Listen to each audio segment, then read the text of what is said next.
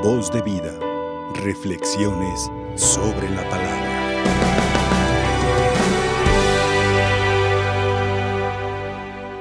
Buenos días, yo soy Padre Balmir, soy misionero de Brasil, sacerdote, que eh, eu trabalho na Hacienda de la Esperança, somos um equipo de três encarregados e, e eu me toca a parte de espiritualidade, orientações, confissões, todo o que diz respeito à espiritualidade.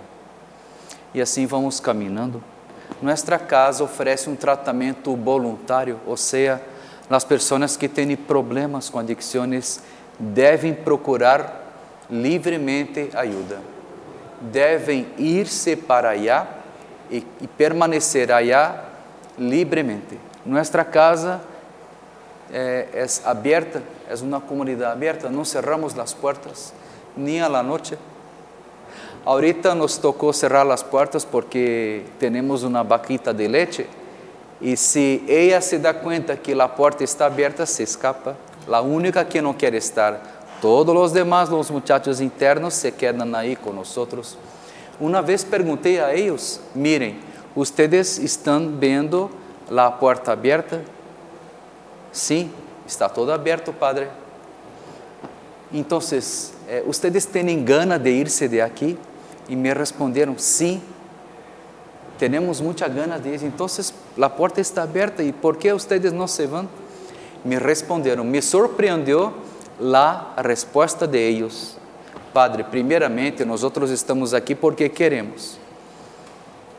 Depois, aqui somos tratados com amor, tratados como seres humanos.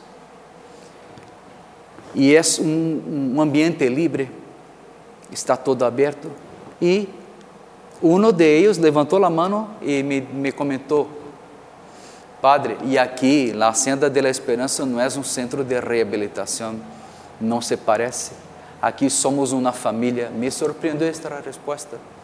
Bueno, como é possível, então, pessoas que passaram por tanto sofrimento, tantos dolores por conta de suas adicções, de la delinquência, alcoolismo, como é possível uma pessoa com tantos problemas e com ganas de consumir quedar-se aí? Como é possível? Uma parte da resposta já temos, porque somos uma família. La otra parte de la respuesta es que nosotros damos a ellos como medicina para sanar sus conflictos internos y superar sus dificultades. Lo que damos a ellos es la palabra del Evangelio. Somente, solamente para rezar? No, también, también. Nosotros tenemos misa diaria, entonces ellos reciben la palabra rezamos, meditamos, pero há um passo mais, mais, mais para viver, há um passo mais. Vivir a palavra concretamente. Por exemplo, les conto uma pequena experiência. Esta me, me impactou, porque ele muchacho me dizia assim, padre, eu hice tantas coisas feias, malas com minhas manos, pero hoje com estas mesmas manos eu aprendi a ser uma coisa buena aprendi a hornear um pão que vai saciar o hambre da gente. E ele se deu conta e me disse: Eu sou capaz de amar, eu sou capaz de ser melhor, eu sou capaz de ser uma pessoa boa, eu sou capaz de fazer o bem. Isto que hacemos em la Hacienda de la Esperança, é isto que oferecemos a los jóvenes. Nuestro carisma é para a gente que já não tem sentido para viver. E não importa o que viveu em sua vida. Não importa se consumiu drogas, se é alcoólico, se passou por uma depressão, se foi um delinquente, um criminal, não importa seu passado, importa a disposição em querer cambiar. E nisto nós outros creemos. Por isso existe este carisma da esperança, que é um carisma aprovado por el Vaticano, por la Igreja o Papa Francisco conhece nossa obra, conhece nossos fundadores. E há já 40 anos que temos experiência nesta área. Nós, nós outros não tratamos adicções, damos um novo estilo de vida. eles aprendem a viver concretamente cada palavra do Evangelho. Hoje, por exemplo, não é diferente, a palavra clave do Evangelho de hoje é ter compaixão. Quantas vezes durante nosso dia temos oportunidades de viver concretamente a compaixão com quem nos pede algo para comer, com quem nos pede roupa, com quem nos pede recursos para pañales de seu bebê, etc. Visitar um enfermo, cuidar a, a, a los ancianos. Quantas, quantas oportunidades temos de viver concretamente a compaixão? São Juan Apóstolo nos ensina em suas cartas, em uma de suas cartas, que a caridade concreta, ou seja, o amor ao próximo, é o mesmo, a caridade borra muitos pecados. A caridade borra muitos pecados. E eles, por seu passado que está muito cargado de pecados, muito cargado de coisas feias, malas, de sofrimento, eles têm perdão de seus pecados também, através da caridade que eles são capazes de viver. Claro, eu como sacerdote escuto muitas confissões de eles e me, di, e me dou conta que a misericórdia principalmente é para eles. Necessitam de nosso apoio, de nossa compaixão, de nossa misericórdia para saírem adelante de seus problemas. Aqui em México temos três casas de la Hacienda de la Esperança. Uma cerca de Acatlán de Juárez, Juárez em, em um pueblo chamado São José de los Pozos é pertencente a Catlán de Juárez, um centro baronil, onde nós nos quedamos, eu e outros dois encarregados.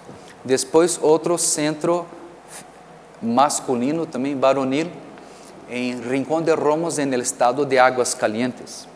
E também nós temos também uma casa para mulheres, um centro feminil, que está em la orilla de la Laguna Chapala, entre Jocotepec e Ajijic. Três casas nós temos aqui em México. E há um pouco mais de 15 anos que começamos nosso trabalho aqui. Pero não somente aqui há casas de la Senda de la Esperança. Há em Estados Unidos, Guatemala, Colômbia,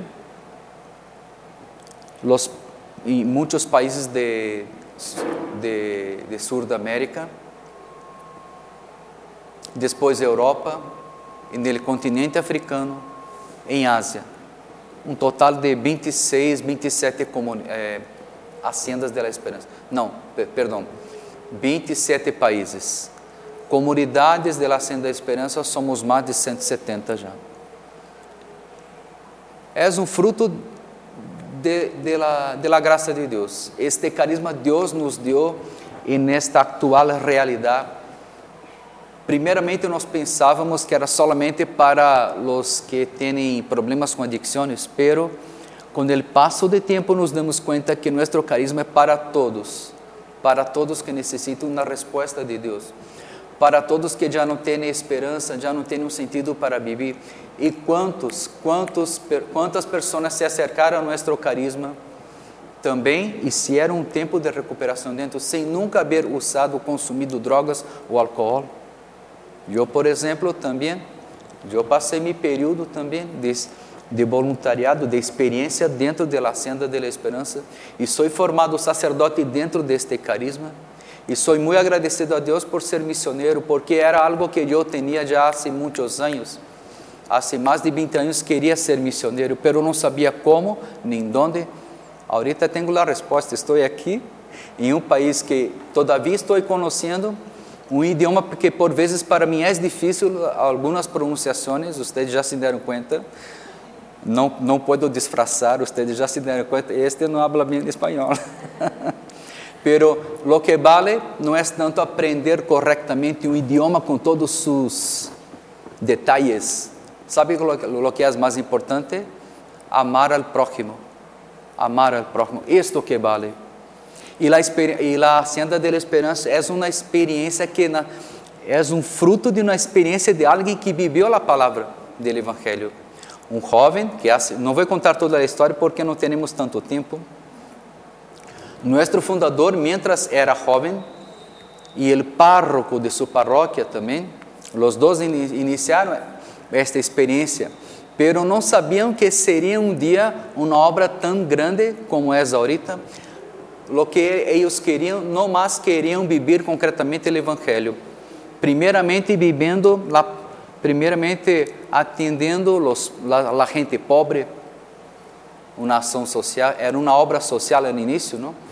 Era solamente uma obra social, atendia a gente pobre, pero nosso fundador, mientras era jovencito, um laico consagrado, se acercou a uma esquina porque encontrava e todo, passava todos os dias aí e mirava a esquina onde estavam vários jovens consumindo drogas e vendendo drogas. E ele se acercou, não, não para evangelizar, catequizar, não mais queria viver amor ao próximo, sendo amigo de eles.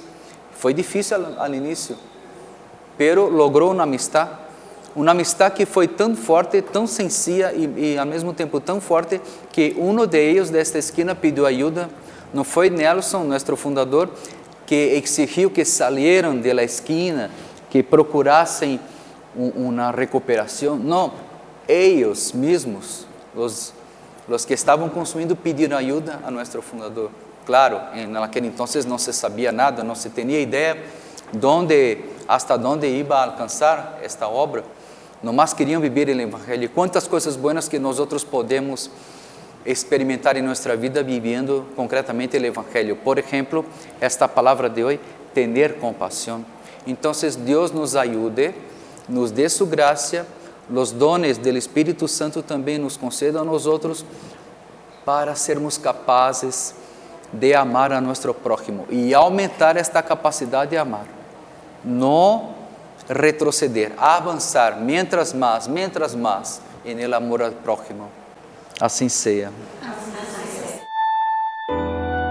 Voz de vida. Reflexiones sobre la palabra.